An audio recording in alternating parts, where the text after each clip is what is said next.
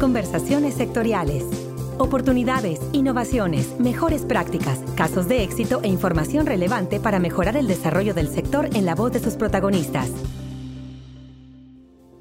Hola, ¿qué tal? Bienvenidos como cada semana a Conversaciones Sectoriales, el podcast de FIRA. En esta ocasión muy contenta porque tenemos la oportunidad de platicar con dos empresas que están integrando estrategias para el programa de desarrollo de proveedores que muchos de nosotros pues conocemos por la importancia que tiene para nosotros en FIRA. De manera que en esta mañana voy a dar la más cordial bienvenida al ingeniero Ernesto Mata. Él es agronomist de operaciones de agronegocios de Grupo Modelo. Muchísimas gracias Ernesto por estar con nosotros esta mañana aquí en Conversaciones Sectoriales, el podcast de FIRA.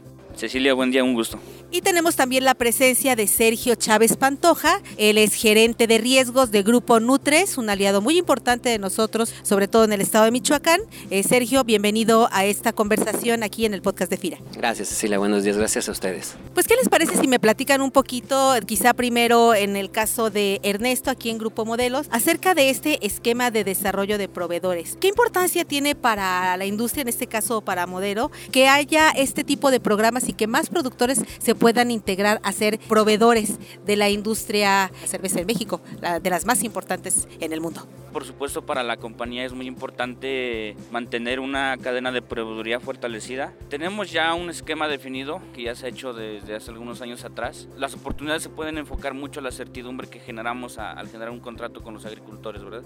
La oportunidad es que sigamos ofreciendo un contrato anual y pues bueno, estamos en las labores ahorita de este nuevo proyecto de originación de producción de maíz en México para tener proveedores en el país, ¿verdad? Siempre se ha estado importando. A partir del año 2019 arrancamos con un programa piloto donde ya empezamos a adquirir maíz originado en México. Pudiera decir un dato de referencia, 40 mil toneladas de este ciclo anterior 2019. Entonces, en Grupo Modelo queremos consolidar negocios para ambos ciclos, tanto para cebada, que por supuesto ya lo hacemos, y para maíz amarillo en este caso. ¿Qué requeriría un productor para poder integrarse a un programa de desarrollo de proveedores? Sí, nuestros proveedores están muy enfocados y tenemos apertura a personas físicas, morales, pequeños agricultores, grandes agricultores. Requeriría muchas ganas, por supuesto, de crecer. Nosotros ofrecemos el mercado y pues bueno, tenemos este, recalcar ahí un equipo de agronegocios con muchas ganas y empuje ahí en el sector del campo. Trabajamos con muchos proveedores de servicios e insumos para que nuestros agricultores tengan precios preferenciales, mejores accesos a financiamiento, hemos hecho sinergias importantes con FIRA, mejores accesos a seguros agrícolas y pues bueno, en ese tema ahí nos hemos, hemos estado dando la labor de mejorar esa parte siempre. Antes de, pasar también a la entrevista con Sergio, me gustaría saber cuáles piensas que son las principales barreras que tienen los productores para poder integrarse a esquemas de desarrollo de proveeduría. Hay importantes retos en ese aspecto, sobre todo en consolidar o en encontrar el mejor esquema para competir con los precios internacionales que siempre están presentes. Tenemos un equipo de agronegocios que está muy enfocado a las labores en campo, entonces los retos son importantes, pero los podemos ir trabajando. Sergio, en primera instancia quizás sería importante que nos comentaras quiénes y qué hacen Nutres. Sí, mira, somos un grupo agroindustrial en el Bajío Michoacano. Nació en La Piedad, se ha ido desarrollando más hacia el estado de Guanajuato, pero es un grupo muy integrado desde el financiamiento y proveeduría de semillas hasta venta del, producto terminado a través de franquicias, hasta a través de carnicerías o, ya la venta en el retail de productos de alimentos balanceados de mascotas y también la, todo el desarrollo de proveedores que traemos con la venta de alimento balanceado para animales, sobre todo bovino, porcino. También tenemos una engorda de cerdo y por último, pues otra de las empresas importantes es invernaderos de alta tecnología. En este sentido, para la parte de la integración de productores de maíz amarillo, ¿qué es lo que requieren? ¿Cuáles son las necesidades de, ustedes como industria y qué oportunidades ofrecen para que puedan integrarse productores de diferentes escalas a la proveeduría? Nosotros tenemos un objetivo de comprar cosechas nacionales principalmente. Estamos en una zona productora importante, eso nos da cierta ventaja geográfica en donde podemos hacer alianzas con organizaciones. Incluso nosotros tenemos una organización de productores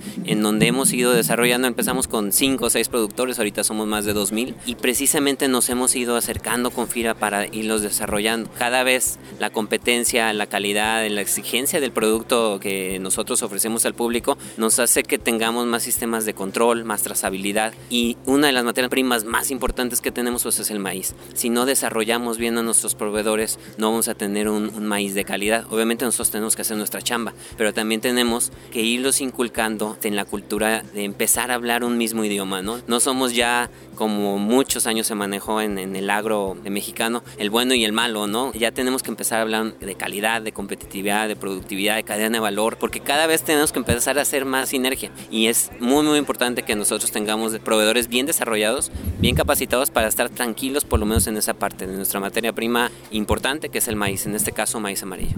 Eh, pues se vuelve una oportunidad también para hacer un adecuado control de riesgos. ¿Cómo podemos eh, inducir al productor a que se integre este tipo de esquemas? ¿Qué necesita para poder entrar como un productor que quiere ser eh, proveedor, en este caso de Grupo Nutres?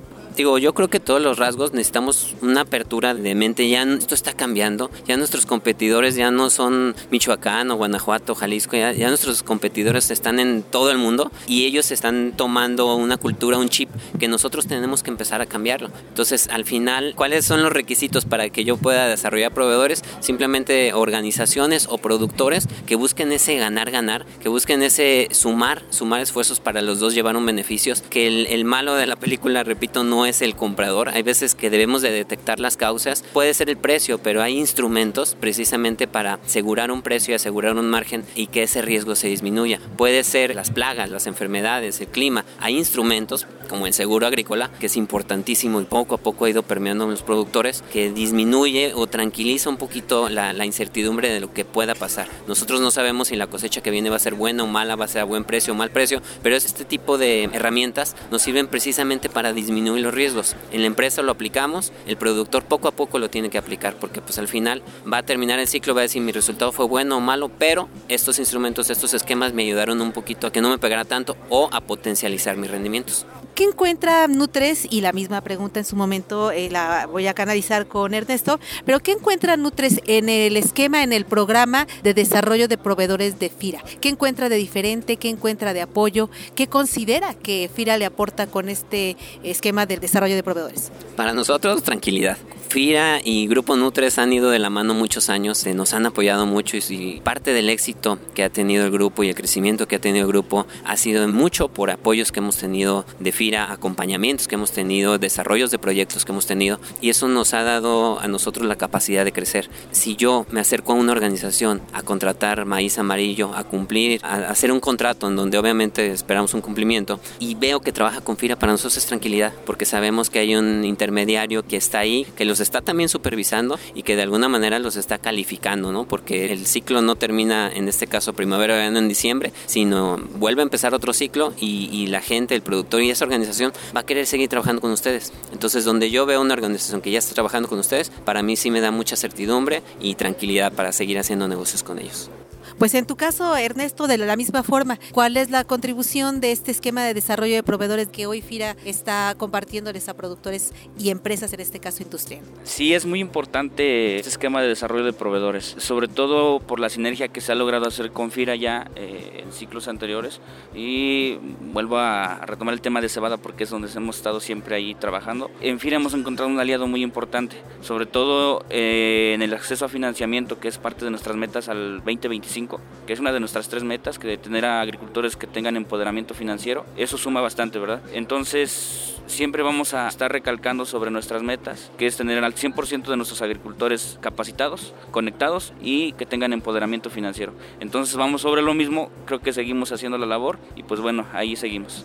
Pues agradecemos la participación de Sergio Chávez Pantoja, él es gerente de riesgos de Grupo No3 eh, en este esquema de desarrollo de proveedores eh, de maíz amarillo que estamos también impulsando en FIRA. Sergio, muchísimas gracias por tu participación el día de hoy en esta entrevista. Gracias a ti, Ceci, un gusto. Y también la participación de Ernesto Mata, él es agrónomist de operaciones de agronegocios del Bajío de Grupo Modelo. Igualmente, Ernesto, muchísimas gracias por la participación en el podcast de FIRA. Muchas gracias Ceci por brindarnos este espacio. Y como cada semana les invito a que nos envíen sus comentarios y sugerencias a la cuenta de correo enlace arroba para conversaciones sectoriales. Les saluda Cecilia Arista de la Subdirección de Promoción de Productos y Servicios de FIRA, deseando como siempre que tengan todos una excelente semana de trabajo. Hasta la próxima conversación. Este podcast es una producción de la Subdirección de Promoción de Productos y Servicios de FIRA.